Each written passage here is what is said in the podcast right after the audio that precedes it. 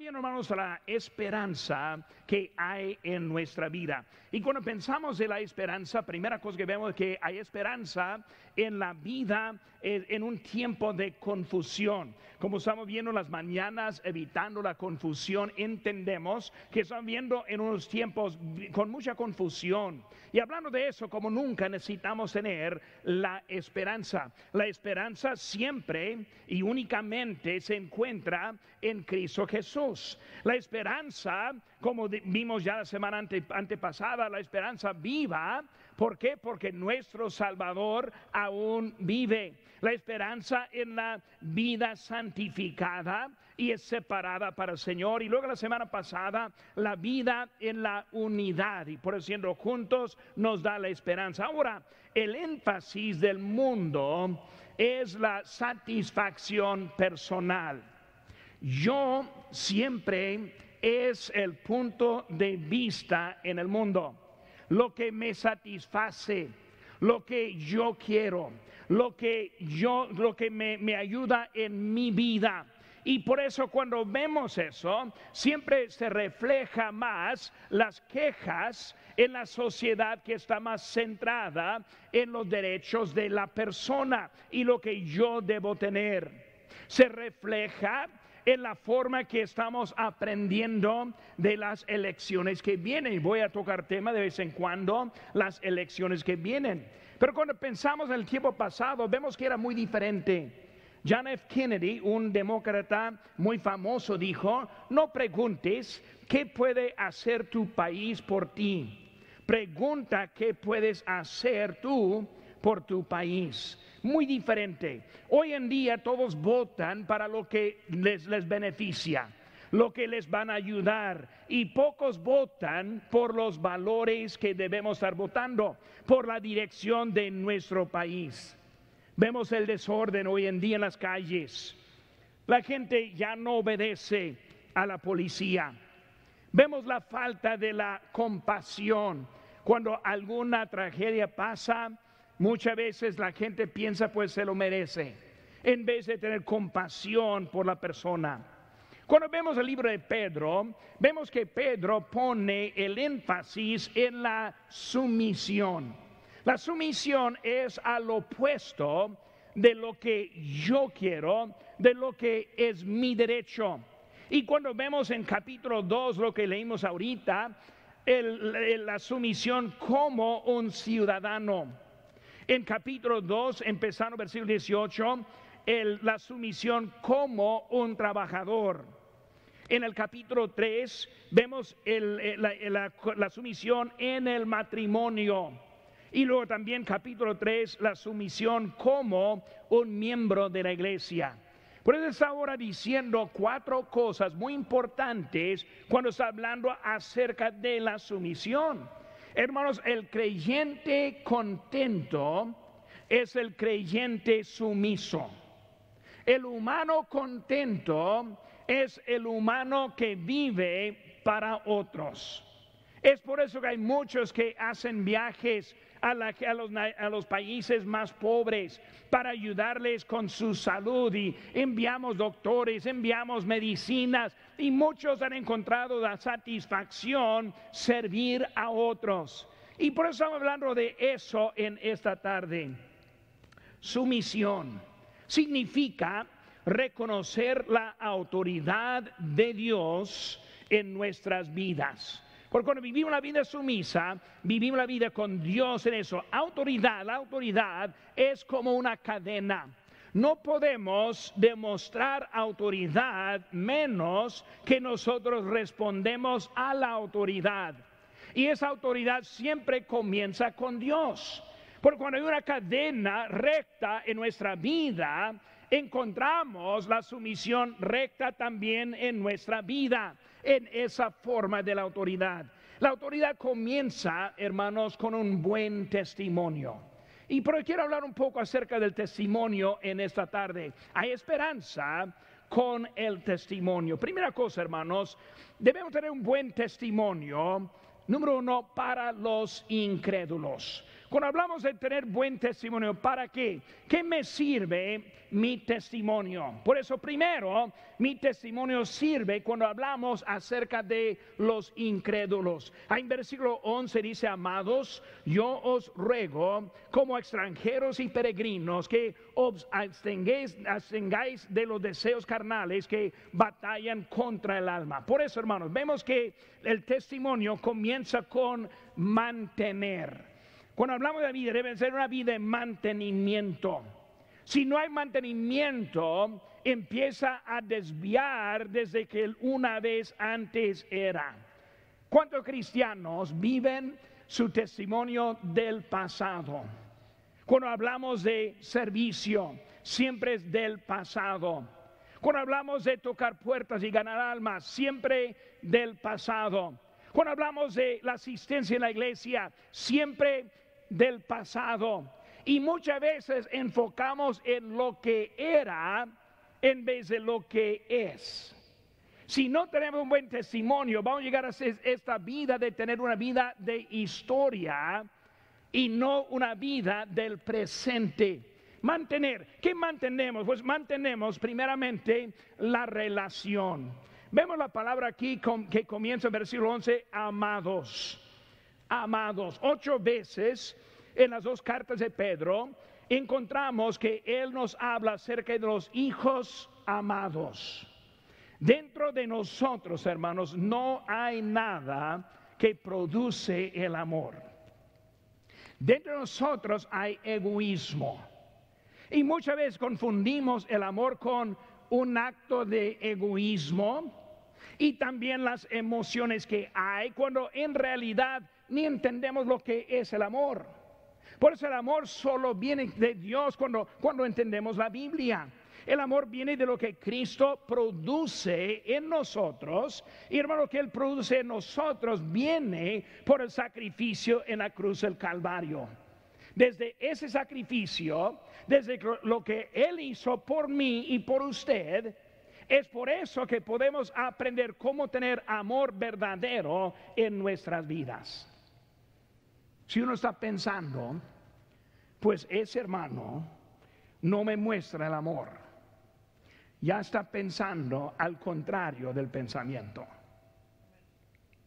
Yo no debo estar enfocado en lo que otro hace a mí, sino mi enfoque debe ser lo que yo hago por otro. Una cosa me ha pasado muchas veces en, las iglesias en México y, muchas partes y muchas veces un hermano me viene y dice, pues algún hermano está ofendido conmigo. Y luego yo, pues, ¿por qué piensa que está ofendido con usted? Pues no me saluda. Y yo, yo sé, ¿qué significa no le saluda? Cuando usted va para saludarle y extiende la mano, no le saluda. Ah, no, no, hermano, es que no viene a mí para saludarme viendo al opuesto. La verdad, hermanos, que yo no sé, hoy en día no, nadie saluda a nadie, por eso si, si, se sienten ofendidos es el tiempo de sentirse ofendidos. Pero la verdad es, yo nunca, yo nunca he sabido cuando alguien quiere o no quiere saludarme, nunca he sabido, porque yo siempre voy a saludar. Y cuando yo voy a saludarles, ellos me saludan. Y luego si extienden la mano y no extienden su mano, hay algo grave ahora. Pero hermanos, vemos que muchas veces vivimos la vida sensibles y luego bien sentimentales y pues llorando por cualquier cosa, porque en realidad vivimos la vida al opuesto de lo que es el amor en nosotros, mantener esa relación. Vemos hermanos que Él nos hizo aceptos en el amor. En Efesios 1.6 dice, para alabanza de la gloria de su gracia, con la cual nos hizo aceptos en el amado. Vemos ese versículo, dice, para alabanza de la gloria de su gracia. Está hablando de la alabanza de su gloria, de su gracia. Su gracia, hermanos, está demostrada cuando nosotros tenemos alabanzas de su gloria. O sea, estamos hablando de la vida transformada y el testimonio que hay. Por eso, hermanos, amados, nos hizo aceptos también la obediencia. Dice en Juan 14, 15, si me amáis, guardad mis mandamientos. Hoy en día, hermanos, estamos batallando mucho para obedecer a Dios. Siempre estamos decidiendo a quién obedezco, a quién escucho. Cuando hablamos de servicio, hermanos, como cristiano, el año 2020 está pasando rápidamente. En un momento más vamos al año 2021. Y cuando vemos en este año pasado, ¿qué hemos hecho para Cristo? No, pero pastor, no he podido. Sí, sí hemos podido. Sí tenemos, todos andamos en la, eh, la, social media, ahí estamos escribiendo en Facebook y otra. Si hay manera para también expresar el testimonio ante los que están viendo. Hay manera para estar hablando de Cristo hasta en ese tiempo. Hay tiempo que puede estar marcando y animando a otros en Cristo. Pues siempre hay una manera que podemos, pero muchas veces batallamos para obedecer. Hermanos, la muestra de nuestro amor, como dice en Juan 14, 23, el que me ama, mi palabra guardará. Bueno, primera cosa, cuando hablamos, hermanos, del testimonio para los incrédulos, es que necesitamos mantener, mantener la relación y mantener también la realización. ¿Cuál es la realización? Hermanos, nosotros somos extranjeros. Un extranjero significa que este mundo ya no debería ser de nuestra naturaleza. Ahora voy a dedicar un poco tiempo aquí para explicar lo que significa vivir en, la naturaleza nueva. Nosotros no somos ciudadanos de aquí, sino ciudadanos del cielo. Cuando Él nos salvó, Él nos compró, él nos dio un nuevo lugar, vivimos esperando para allá, como dijo Pablo, para mí el vivir es Cristo y morir la ganancia. Pues hablamos de lo que está llegando por, para nosotros en, el, en, el, en lo que viene. Somos peregrinos. Significa que todo aquí es temporal. Dice aquí en, en Hebreos 11:10 que Abraham esperaba la ciudad que tiene fundamentos, cuyo arquitecto y constructor es Dios. Vemos que Abraham dejó su parentela, dejó su pueblo, dejó su lugar para seguir esperando un lugar nuevo. Ahora, para Abraham él no entendió todo. Él no entendió que iba a pasar toda la vida llegando a lo que es la tierra prometida, no entendiendo que ese lugar que estaba esperando era después de la muerte. Nosotros estamos en camino para otro lugar. Mantener la relación, mantener la realización. Nosotros ya no vivimos por este mundo y no mantener la realidad.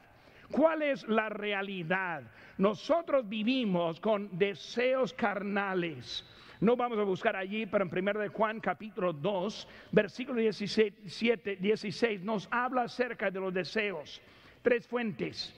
El deseo dice el deseo de la carne, deseo de los ojos y la vanagloria de la vida.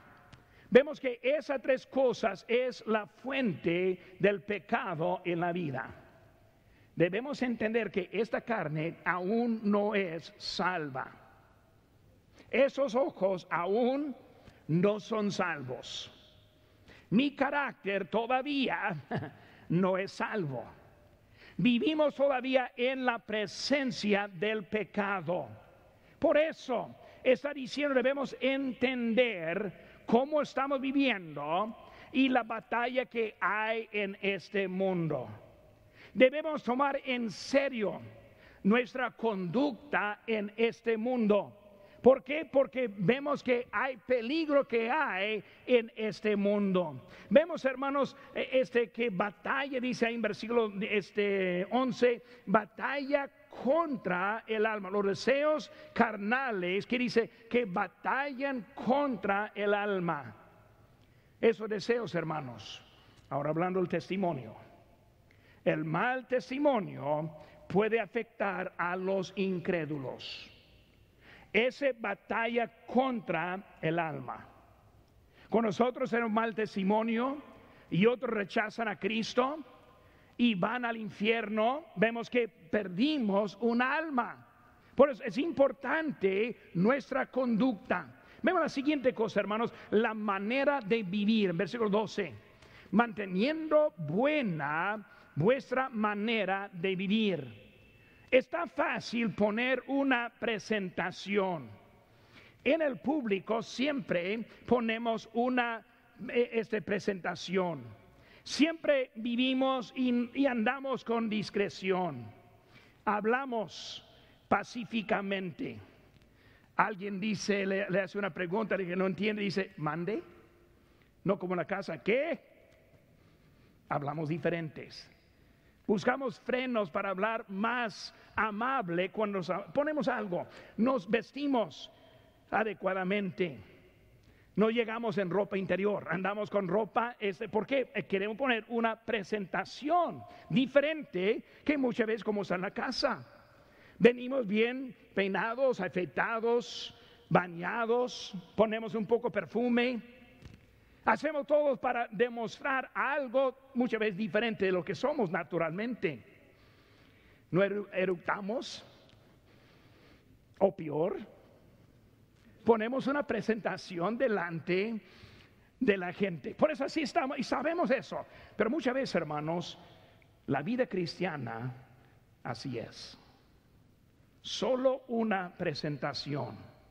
Lo que vemos es todo lo que hay. No hay nada profundo en la vida cristiana. En eso está hablando, de buen testimonio que comienza en eso vivimos como extranjeros. Y hermanos, viviendo como extranjero produce la crítica natural. Cuando nosotros vivíamos en México, nos veíamos diferentes. Nuestras costumbres eran diferentes. Hablamos, especialmente en los primeros años, muy diferentes. Comimos diferentes. En un, un compañerismo de pastores, un pastor dijo, a ustedes los gringos no comen el menudo. Y yo digo, yo, sí, sí como el menudo, me hace dos platos, yo le enseño cómo puedo comer el, menudo. Pero hay, allá hay costumbres que ven y que saben que es diferente que como nosotros. Hermano, nuestra manera de vivir debe ser una manera buena. Y el mundo debe ver las diferencias en nuestra vida. Igual como un norteamericano que va para vivir en México y obviamente hay cositas diferentes en la vida de esa persona. el mundo debe detectar las diferencias en nuestras vidas. Cuando ven una diferencia en la vida, entendemos que no somos extranjeros, sino estamos en casa. Pero si estamos viviendo para el cielo, vemos que todo empieza diferente en nuestra vida. Hermanos, el mundo sí nos va a criticar, pero les debemos dar algo bueno en la crítica que van a hacer. D.L. Moody, él dijo lo siguiente, tengo más problemas con D.L. Moody que con cualquier otra persona que conozco. O sea, él dijo, e, el que batallo más no es con mi vecino, y ese vecino que conocemos, sino que con mí mismo. Y muchas veces nosotros pensamos que debemos vivir la vida natural y todo está así. No, vivimos como extranjeros. Hermanos, tenemos un testimonio para mantener. Tenemos un testimonio también en nuestra manera de vivir. Y luego vemos la, tercera cosa, murmurar, tercera palabra en versículo 12, murmurar, manteniendo buena nuestra manera de vivir entre los gentiles para que lo que murmuran de vosotros. Vemos, hermanos, la fama. Hermanos, les daremos fama. Cuando el mundo piensa de un cristiano, tiene su forma de pensar. Mucho de lo que piensan ellos es de error. Parte es de nosotros en nuestro testimonio. Parte es la presentación de las noticias y las medias de, de hoy en día. Pero vemos, hermanos, que cuando hablamos de eso, debemos tener una buena fama en nuestra vida. El mundo se burla de nuestros valores. ¿Es una virgen? ¿Va a la iglesia? ¿Diezmar? ¿Visten vestidos? ¿No abortan? El vicepresidente Pence, él fue atacado y criticado mucho con él dijo, yo no voy a ningún lado con una mujer que no es mi esposa. Eso fue una fuente de burla para él.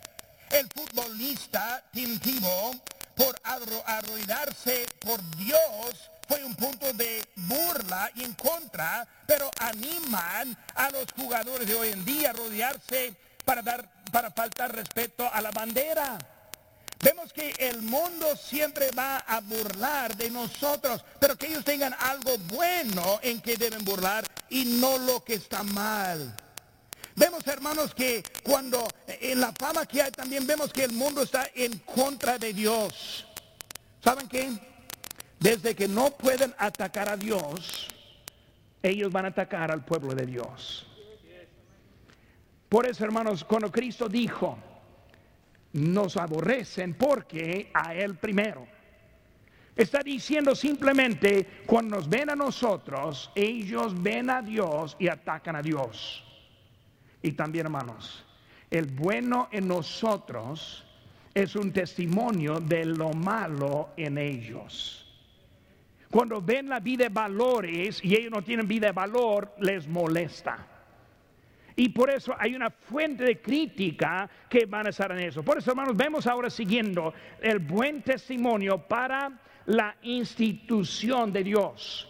Vemos que Pedro está hablando de nuestro testimonio y debemos tener amor, pero también debemos también ver la institución. Primera cosa que está hablando en versículo 13 es acerca del gobierno humano. Hermanos, el gobierno humano está puesto por Dios. No es perfecto, pero en estructura es de Dios.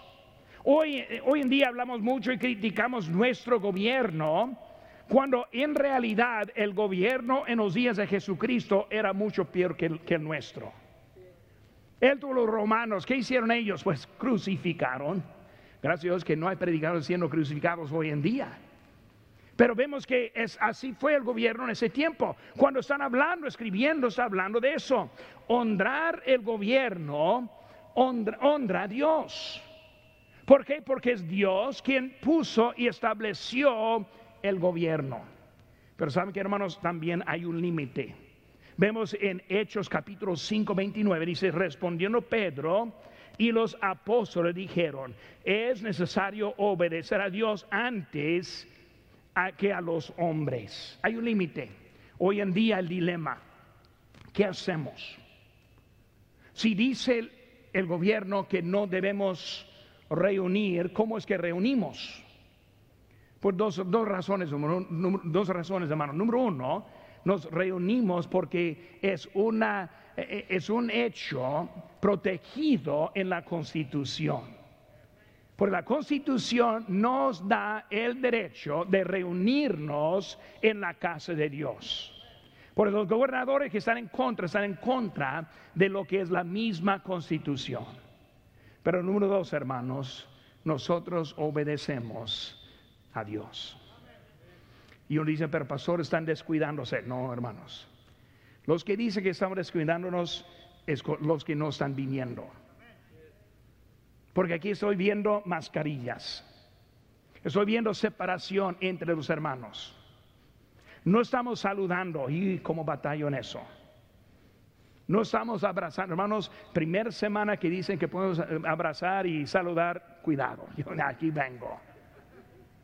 Es difícil. Pero hermanos, queremos respetar. Queremos tener buen testimonio ante el pueblo. Por eso, hermanos, vemos que hoy, hoy estamos obedientes a lo que es de Dios en nuestra vida.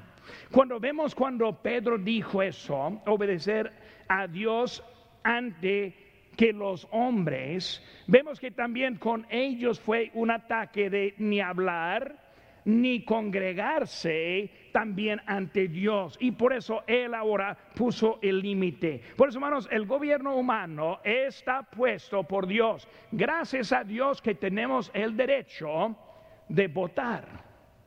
Es nuestra manera. No vamos a ir a protestar. No critico los que están protestando. No, vamos a salir nosotros, pero vamos a votar. Si puede votar, hermanos, debe ser registrado. Si no es registrado, todavía hay tiempo. tenemos ahí ayuda en la mesa ahí entrando en que puede registrarse. Porque debemos votar. ¿Por qué? Por los valores.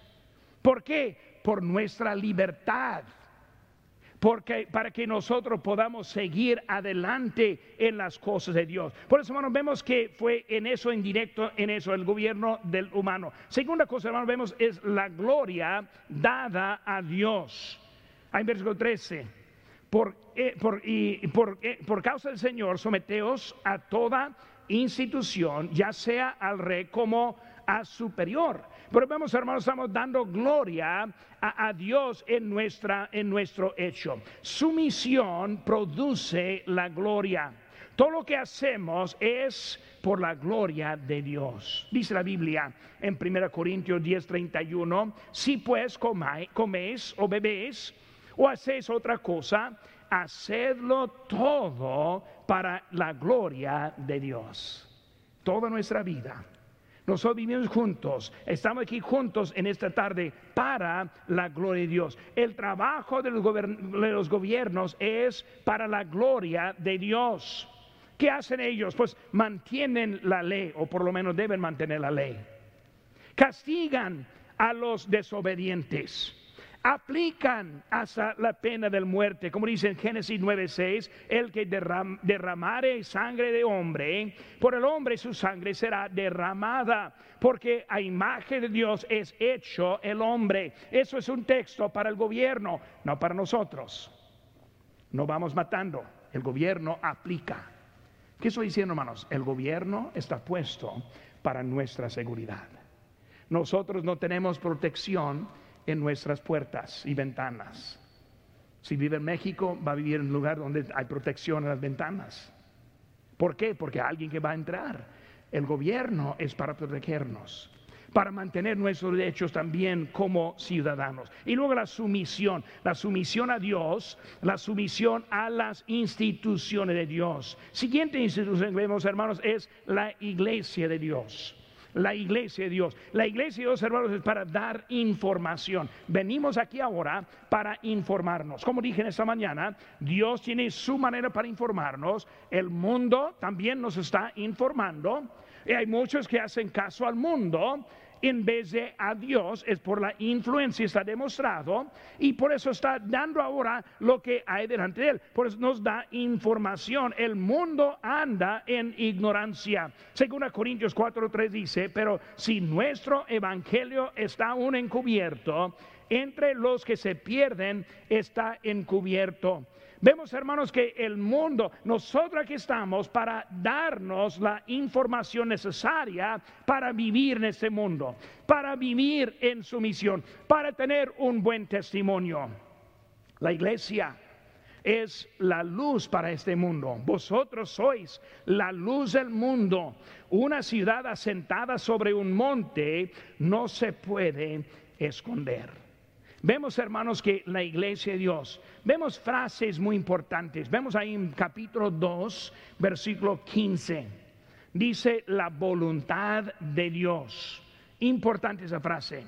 Vivimos en la voluntad de Dios. Ahí en versículo 16 habla de los siervos de Dios. Hermanos, cuando hacemos la voluntad de Dios como siervos de Dios, lo hacemos para la gloria de Dios. Por eso vivimos, hermanos, para Él. Y luego vemos, hermanos, dos capítulos, versículo 16, eh, habla de los libres, como libres. Vivimos como libres. Ahora, no como los que tienen libertad. Muy interesante. Somos libres, pero no vivimos como los que tienen libertad. ¿Cómo viven los que tienen libertad? Hacen lo que quieran. Hacen violencia Viven tomando, haciendo lo que ellos quieren hacer, están haciendo. Nosotros somos libres, pero no como los de libertad. Vivimos como esclavos en Cristo. Nos conducimos como dignos. Nosotros aprendemos el autodominio. Nosotros tenemos un testimonio como iglesia ante nuestra comunidad. Por eso, hermanos, el testimonio es lo que está hablando en todo este texto. Si vivimos como libres, hacemos daño al testimonio de Cristo vivimos como pretexto para hacer cosas malas, para tener conducta mala. Y por eso la libertad como pretexto es lo que debemos hacer. Ahora habla aquí de enseguida de, honrar a todos. Honramos, hermanos, eh, un mal testimonio no honra. Un mal testimonio provoca confusión. ¿Y ese? ¿Ese dice que es cristiano? Ese dice que es salvo. Y vemos que con la conducta provoca la confusión. ¿Cómo es esa persona que hace tal cosa? Es así. Amar a los hermanos, hacerles bien, luego dice temer a Dios y honrar al rey. Primera cosa, hermanos, fue buen testimonio para los incrédulos. Debemos tener buen testimonio, buen testimonio para la institución de Dios. Y número tres, hermanos, un buen testimonio para el individuo. Buen testimonio para quién? Para usted mismo. Para mí mismo. Sí debo tener un buen testimonio para los incrédulos, ayudarles. Sí debo tener un buen testimonio para las instituciones como la iglesia, con, como el gobierno. Sí debo mantenerlo, pero más que eso, hermanos, debo mantener un buen testimonio para mí mismo. Me beneficia a mí cuando yo tengo el buen testimonio. Hermanos, Cristo es a quien seguimos en nuestra vida. Vemos ahí en versículo número 21.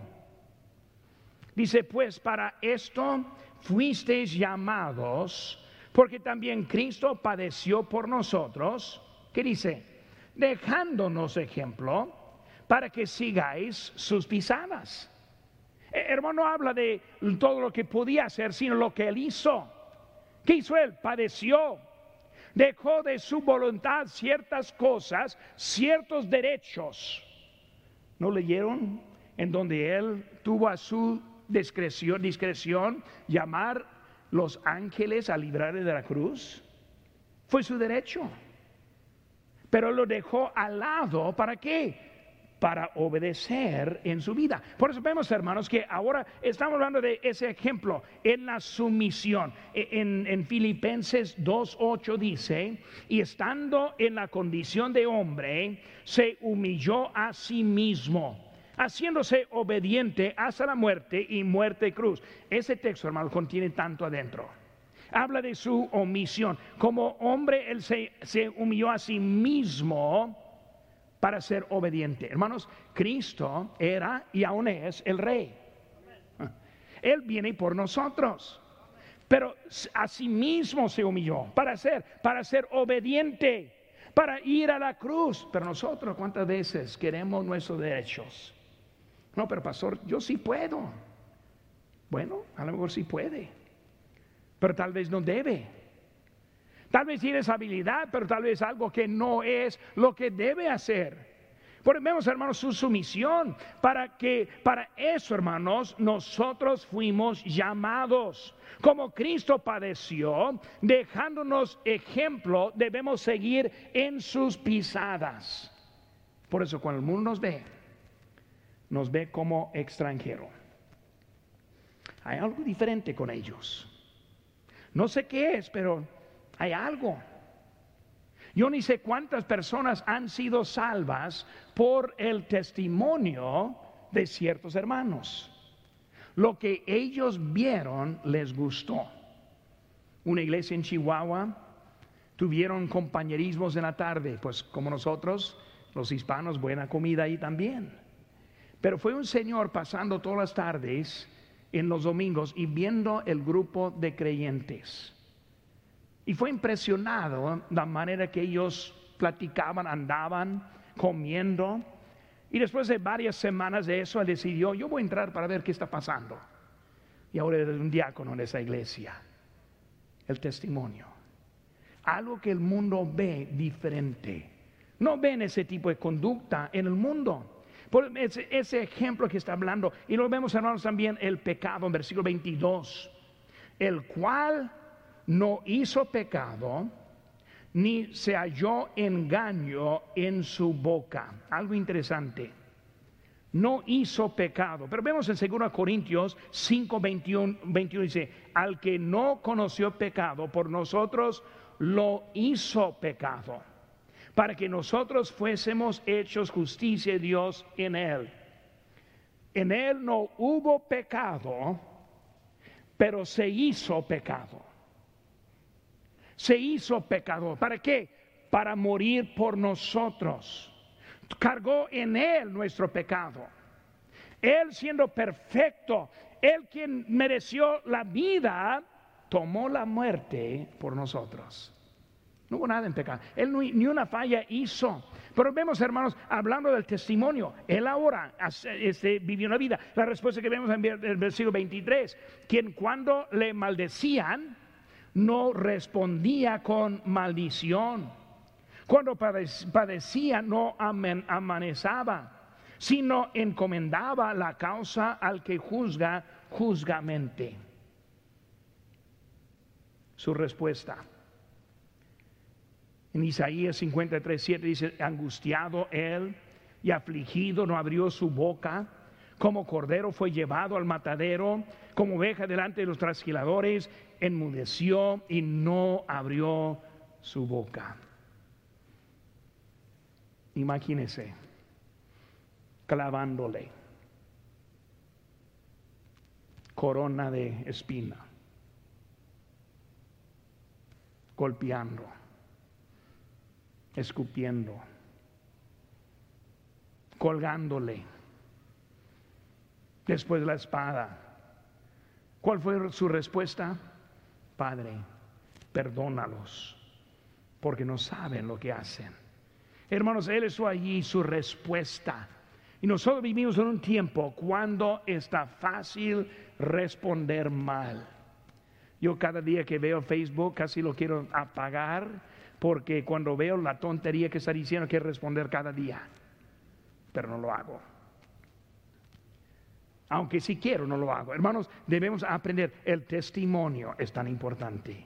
Cristo es el sustituto de la muerte. Versículo 24, quien llevó él mismo nuestros pecados en su cuerpo sobre el madero para que nosotros, estando muertos al pecado, vivamos a la justicia y por cuya herida fuiste sañados. Vemos, hermanos, que para que nosotros libres del, de, en nosotros el pecado, muertos al pecado, o sea, que nosotros viviendo la vida correctamente, nuestros pecados en su cuerpo en la cruz, muertos al pecado, la esperanza en el testimonio. Hermanos, yo no tengo la habilidad de vivir un buen testimonio, no tengo esa habilidad. Esa habilidad viene de Cristo Jesús el más que me pongo sumiso a Él, el más encuentro la victoria en mi propia vida. Señor, yo no puedo. Tal vez algunos que están aquí luchando. Hay que someterse. Hay que empezar la mañana orando, Señor, te necesito hoy. Esta mañana que cuando me levanté, primera oración que hice, Señor, te necesito hoy como nunca. Necesito tu presencia. Yo no puedo.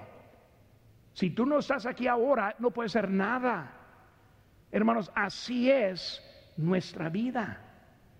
Le necesitamos para que Él produzca en nosotros esa vida. Cristo es nuestra salvación en el cielo. Ahí en versículo 25 dice, porque vosotros erais como ovejas descarriados, pero ahora habéis vuelto al pastor y obispo de vuestras almas. Hermanos, como Cristo es, a quien seguimos, Cristo es el sustituto, también Cristo es nuestra salvación al cielo. Nosotros ovejas descarriados, Él es el pastor de nuestras almas. Nosotros vivimos para la gloria de Él. queremos ganar a otros y nos da gozo cuando escuchamos a alguien acerca de alguien que es salvo. Cristo quiere hacer algo, lo que necesitamos, hermanos, es un buen testimonio.